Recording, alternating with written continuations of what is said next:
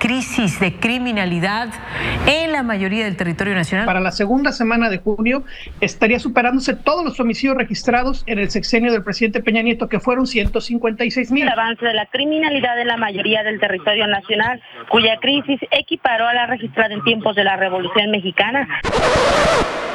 Frente a la violencia, ¿qué hacemos? Dejamos de sentir por miedo a sentir, dejamos de amar, dejamos de querer y pues nos gana más el resentimiento que nos va volviendo un corazón de piedra y en el teatro pues necesitas romper eso para poder sentir y que siente el espectador. Y eso te hace más humano y creo que vale mucho la pena. Cultura UNAM presenta. La universidad es el espacio que te ayuda a formar tu voz. Y este es el espacio que te ayuda a que la escuchen. Los Asombros.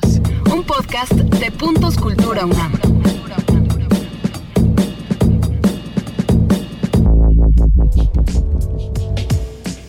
Para poder entrar en el Centro Varonil de Reinserción Social Santa Marta Acatitla, fuimos cateados y registrados.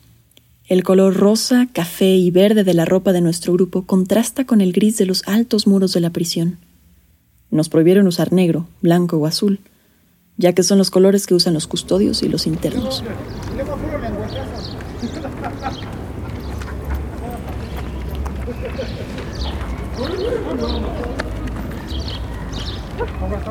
Pasado el primer filtro, entre el muro exterior y el interior, hay un espacio abierto al que apenas llega el rugido de la calzada Ermita Estapalapa al este de la Ciudad de México.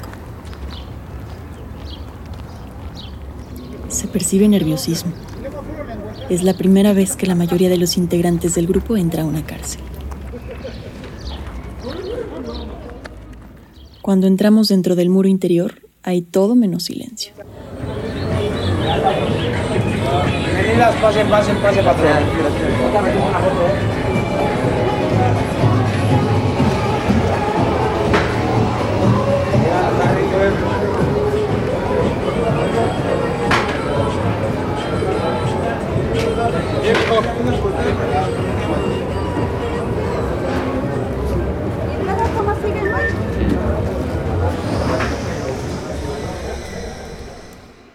vinimos a visitar a nadie. Vinimos al auditorio a ver una obra de teatro. Cuentas. Yo tengo una pregunta que hacerles como rey para ustedes. ¿Quién de ustedes viene por morbo? Sean sinceros alguna vez en su maldita vida. Nadie viene por morbo, que bien viene por cultura, por ver estos grandes actorazos. Eso me da gusto. La verdad, más de 10 vienen por morbo.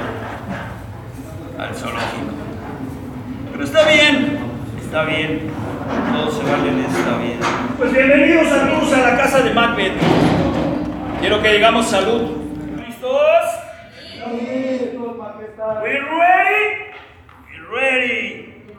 ¡Comenzamos! Esta puesta en escena es de la Compañía de Teatro Penitenciario, un organismo autogestivo que surgió hace 14 años del Foro Shakespeare y que está integrado por una mayoría de personas que están o han estado privados de la libertad en la penal de Santa Marta. Estamos ahora en el 77, espacio cultural que cobija proyectos de impacto social y que es sede de la compañía. Ahora habla Ismael Corona, uno de sus integrantes. Él pagó una pena de cinco años por un homicidio que cometió cuando aún era menor de edad. Y pues hablamos varios temas, desde el poder, desde el amor en la cárcel, la libertad, eh, el racismo, las clases sociales, eh, teatro testimonial, ¿no? También contamos nuestra parte de qué fuimos antes de caer a la cárcel, durante la cárcel y fuera de la cárcel. El mago de Oz, que es el mago Dios, cada quien busca el, camino amarillo, en este caso es el dinero, y pues tienes todo un retorcido camino que te hace llegar a la, ahí, ¿no?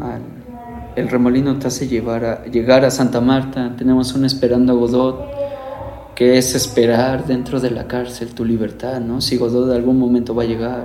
Un Sholomit Pitbulieta hablando desde, desde el mexicano y los estadounidenses, la frontera, hablar del racismo y el amor dentro de la cárcel. Y este montaje último que es Macbeth, hablar de nuestros muertos y ser responsable de ello. Sabemos perfectamente la cantidad de muertes que hay, desapariciones, maltratos y no hacemos nada. En serio no sentimos. En serio no nos importa. ¿O cuánta sangre más nos falta recorrer para que entonces sí pase algo? ¿Cuánta sangre más queremos ver correr? Porque la venganza no nos está salvando de no repetir exactamente lo mismo una y otra y otra vez. Desde la primera muerte hubiéramos parado todo. La economía, las calles, las instituciones, las redes sociales, los trabajos, lo hubiéramos parado todo.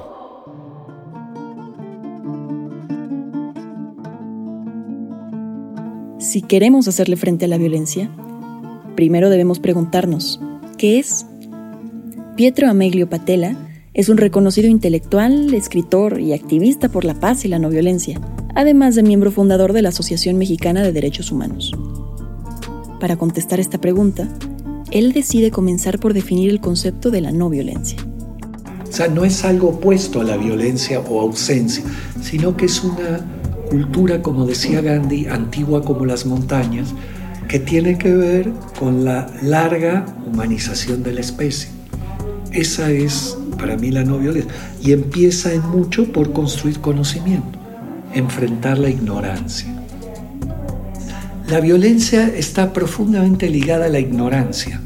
La ignorancia no tiene que ver con eh, capacidades mentales reducidas o, no saber de algo en el sentido de información. No, la ignorancia tiene que ver con una capacidad y una lógica muy primaria de reflexión. Esa es la ignorancia. Nos quedamos solo con la violencia que es perceptible como observable social arriba del iceberg, buscamos resolver, mediar, eh, negociar soluciones y los procesos de violencia siguen, incluso aumentan. Entonces quiere decir que hay inobservados e inobservables sociales abajo del iceberg que no se ven, que son los culturales y estructurales, que son los que realmente construyen la violencia social e individual. Y a esos es a los que hay que apuntar en el trabajo de la no violencia y de construcción de paz. Ese es el arte de, construir situaciones de cambio con más profundidad y radicalidad que incidan más en las causas y en lo que no se ve. La actriz, productora y actual directora general del Foro Shakespeare, Itari Marta, piensa también que se debe de atender la violencia desde sus causas. Cuenta que fue a raíz de esa reflexión que fundó, hace 14 años, la compañía de teatro penitenciario. Eh, algo hay que trabajar con la gente que está en las cárceles porque generalmente nos enfocamos a las víctimas, pero no a quien ejerce la violencia, porque nos parecen monstruos, nos parecen gente despreciable. Y sí, o sea, no, no estoy diciendo que no, pero realmente ellos o ellas son el inicio de la violencia. Para mí los procesos de construcción de paz o no violencia son largos procesos de humanización de la especie, porque el orden social es una máquina de normalizar la violencia y la deshumanización. A mí no me gustaba el teatro, yo desconocía, pensaba que el teatro era para cierta clase social. Curiosamente me doy cuenta que en la Penny era todo lo contrario, ¿no? En la cárcel me di cuenta que el teatro era para los humanos y dije, ah, y el teatro es lo que te recuerda, que eres humano, que sientes y que formas parte de un, grupo de personas. Entonces, ah, y eso es lo que nos hace humanos, ¿no? Poder imaginar, poder reír, poder sentir, poder... Todo eso te recuerda que eres un humano, que no eres una máquina. Entonces en San Fernando pues quité esa capa de ser inútil y trabajar por mis cosas, ¿no? ¿sí? Y pues ser más humano, ser más persona, dejar de ser un niño de piedra. Porque todos somos niños de piedra o niñas de piedra, dejamos de sentir por miedo a sentir, dejamos de amar, dejamos de querer y pues nos gana más el resentimiento que nos va volviendo un corazón de piedra y en el teatro pues necesitas romper eso para poder sentir y que siente el espectador. Y eso te hace más humano y creo que vale mucho la pena. Recuerdo una vez un chico, hacíamos una, hacemos una dinámica de preguntas y respuestas, hoy no nos fue posible porque es por el apagón. Y uno de los hijos de uno de nuestros compañeros, en Ricardo III, le preguntó así radicalmente, ¿y por qué matan? Una pregunta muy pesada porque, pues de hecho en Ricardo III todos son asesinatos supernaturales. y acá era de... Pues, por el dinero. Porque no me enseñaron de niño cómo canalizar mis emociones. Por un acto machista, por celos, por poder. Y eso se ve reflejado en la puesta en escena. Diría yo que el teatro es la conciencia de la posibilidad del cambio de cualquier cosa. Porque el teatro, ¿qué es? El teatro es plantear una circunstancia donde hay un conflicto y lo solucionas. Es decir, que cambias una circunstancia. ¿No? Y además, pues, este, con una experiencia emotiva, no solamente racional. Pero no cambias de un día para otro, es un proceso. Yo ya llevo 10 años en esto, entonces vas modificando, voy modificando acciones que son conscientes en escena o son conscientes de lo que digo y hago. Ahora me puedo escuchar. Es un, una modificación constante y, también viene de un acto de voluntad.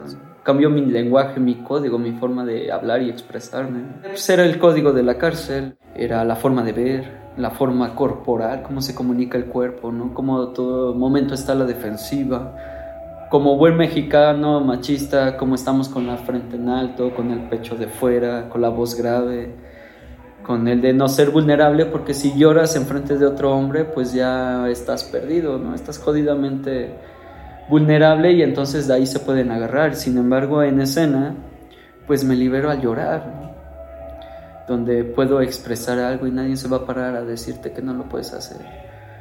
Y sin en cambio veo el reflejo de otros hombres cuando me ven llorar y veo que ellos quieren llorar, pero están más encerrados que yo. Y eso es difícil porque nadie les ha enseñado cuáles son sus cadenas que los atan, porque no se ven, son mentales. Entonces, cuando logran discernir que esas cadenas vienen desde una herencia, desde un entorno social, familiar, sociocultural, se dan cuenta que hay una ventaja que es el arte y la cultura donde te puedes expresar y ahí es cuando caigo en cuenta que puedo cambiar cosas, puedo modificar mi ser.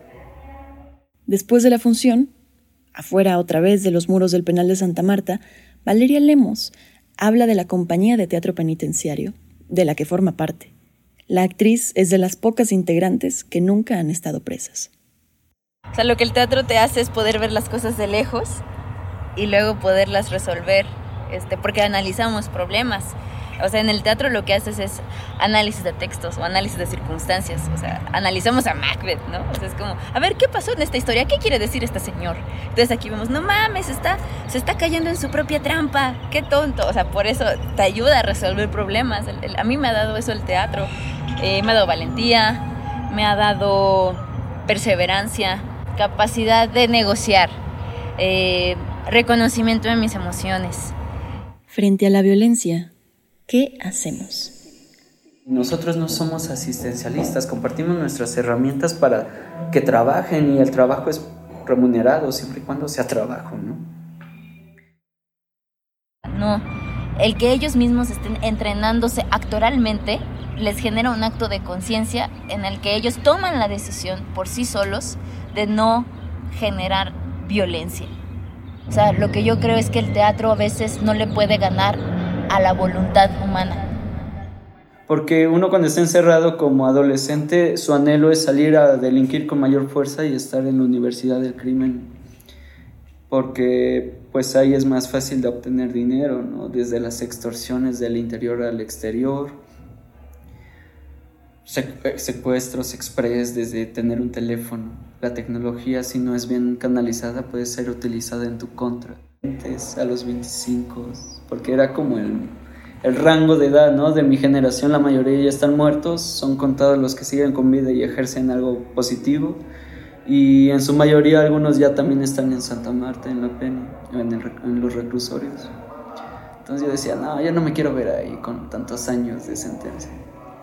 Como que esas ideas y esa afirmación en mi persona, pues me hizo cambiar de, de dirección. Entonces sí, el teatro transforma, pero es que no es el teatro solo, porque requiere de la voluntad de la persona que también lo interpreta. Y luego, este, que resulta que, pues al final dicen, oye, a mí me encanta estar en el teatro, pero ahora que salga, pues la verdad sí necesito regresar a mi banda porque tengo una deuda pendiente, que esa es la razón, o sea, ¿sabes? Esas son cosas que, pues sí, aunque por más que hagamos teatro, no le podemos ganar como a esa realidad. O sea, el sueldo del crimen organizado, este, ¿qué te cuento? ¿no? Seguramente sabrás cuánto dinero se mueve ahí. Por eso es importante que esta compañía no sea solamente un proceso artístico, porque mis compañeros cobran de dar estas funciones. Por eso nos importa que venga público, porque entonces se redimensiona que algo que les abre el panorama de conciencia les da trabajo, les da también posibilidades, aquí, aquí cuenta como extraescolar, cultural y laboral. Esas tres cosas les permiten aplicar un beneficio para poder salir antes y tienen que tener una oferta laboral. Y la oferta laboral que les damos no es ilícita. Le estamos dando trabajo en el teatro aquí afuera. El tema entonces es que no puede ser solamente artístico. Y lo que a veces creemos es que el acceso a la cultura tiene que ser gratuito o que tiene que ser no exigente. Y que eso les da un trabajo. Dicen, sí puedo generar otra manera de... Te puedo generar otro sustento para mi familia y para mí. Entonces ahí sí. O sea, pero el arte solito, no el arte se queda corto, pero no se va a quedar corto si tiene una dimensión eh, más amplia, más integral. Si es, si es arte con una visión integral, sí genera cambios, o sea, están aquí, tú los, tú los ves.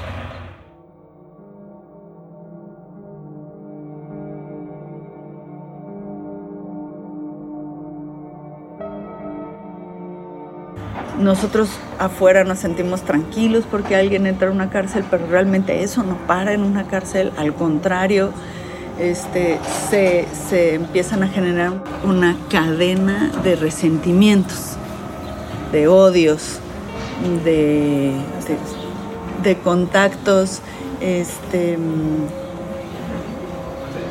de contactos y de aprendizajes que no necesariamente te hacen ser mejor persona, sino probablemente ser mejor delincuente.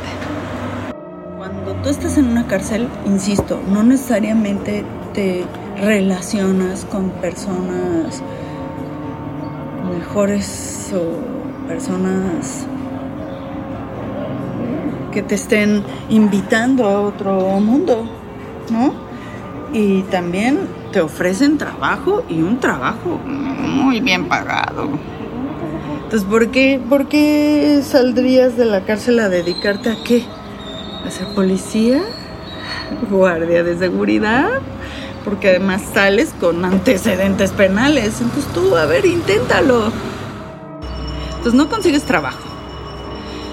Trabajos que además tienes que trabajar un chingo de horas por unos sueldos miserables entonces pues generalmente regresan a su mismo contexto. Según la encuesta nacional de población privada de la libertad, realizada por el INEGI en 2021, a nivel nacional el 69.7% de las personas privadas de la libertad cuentan con un nivel educativo básico, lo que puede cubrir desde preescolar hasta primaria, secundaria y carrera técnica con secundaria terminada. Solo el 3.2% de los internos no cuenta con estudios. El 53.9% de la población privada de la libertad considera que el haber estado en un centro penitenciario afectará sus posibilidades de reintegrarse al ámbito laboral una vez que cumplan su condena. y el 4.5% consideró probable volver a cometer alguna conducta delictiva después de salir del centro penitenciario. El 17.4% de la población de internos ya había estado recluida en un centro penitenciario, también a nivel nacional. Siempre nos hemos cuestionado que si la cárcel es un gran medio para rearcir tu daño. En algún momento yo pensaba que sí, que la gente nunca iba a entender a través, sino era a través de la violencia y de los golpes físicos y psicológicos, físicos y psicológicos. Y ahora me doy cuenta que las cárceles están en la mente y es muy difícil. Creo que el castigo medieval no nos funciona. Nos funciona hacer contacto con el arte y la cultura desde que somos niños para ser libres. Entonces, si implicamos el arte y la cultura a nuestros niños y les enseñamos a ser humanos, creo que pues van a ser buenos humanos de adultos. El castigo es un enorme dispositivo de deshumanización, en general sin proporción y sin relación con la falta, y genera justamente acostumbrarse y normalizar las situaciones de jerarquía del que tiene más poder material de todo tipo se impone o social se impone sobre el que tiene menos papel, menos poder a partir de atacar su cuerpo y muchas otras eh, su moral, su psique, sus símbolos. Hay una gama infinita de castigos encubiertos y descubiertos que el orden social tiene totalmente normalizado. Cuando tú ves a alguien en la cárcel, no todo el mundo lo juzga y todo el mundo pone el dedo ahí, pero ¿y las personas que están afuera?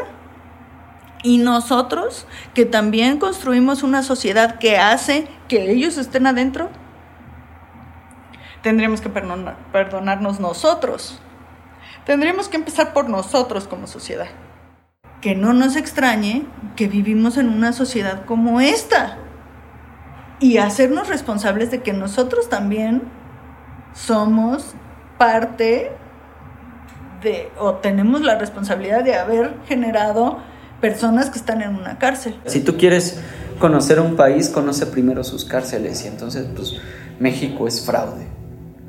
así tal cual, somos fraudes erradicar nuestras violencias ha sido muy difícil porque pues somos niños violentados, somos niños rotos. ¿En dónde está ese punto en donde nos podemos reencontrar? Y para mí es en la conciencia, nada más. O sea, que yo sepa cómo vives tú, sin, sin morbo, sin todas estas cosas, sin quererte castigar, sin, a ver, quiero entenderte a ti, tú quieres entenderme a mí, nos queremos dar cuenta de que hay ahí por lo menos un grado de conciencia y de empatía con el otro. Nada más, así, poquito. Porque el otro no existe. Ni el perdón, ni el castigo existen realmente. Son puras ficciones que nos, que nos generamos para dos, tres, sentirnos tranquilos con esto que hemos generado llamando, llamado sociedad.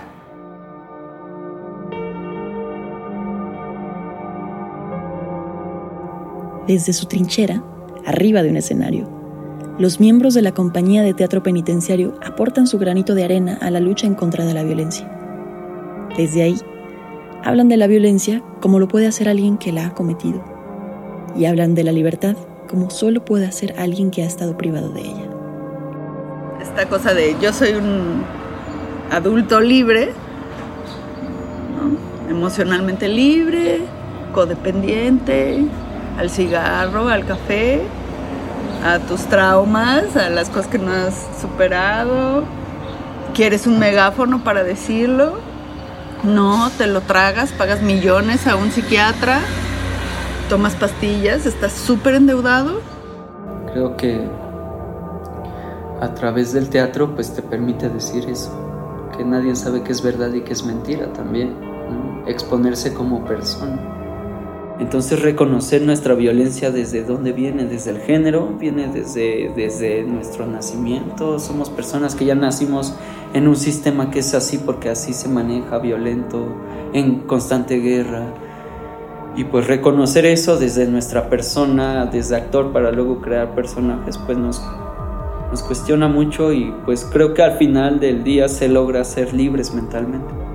Por ejemplo, en el teatro están las cárceles mentales y en el, en el crimen organizado, en la delincuencia, pues están las cárceles físicas. Ya cada quien decide su cárcel y el nombre que quiere poner. Aquí en libertad. Entonces, a mayor luz, mayor obscuridad y a mayor obscuridad, mayor luz. Y si funcionan ambas para tenerlas en escena, pues no me voy a moralizar de lo que hice, sino lo voy a abrir explícitamente y voy a decir, yo soy esto y tú quién eres. Veme como un espejo si tú quieres.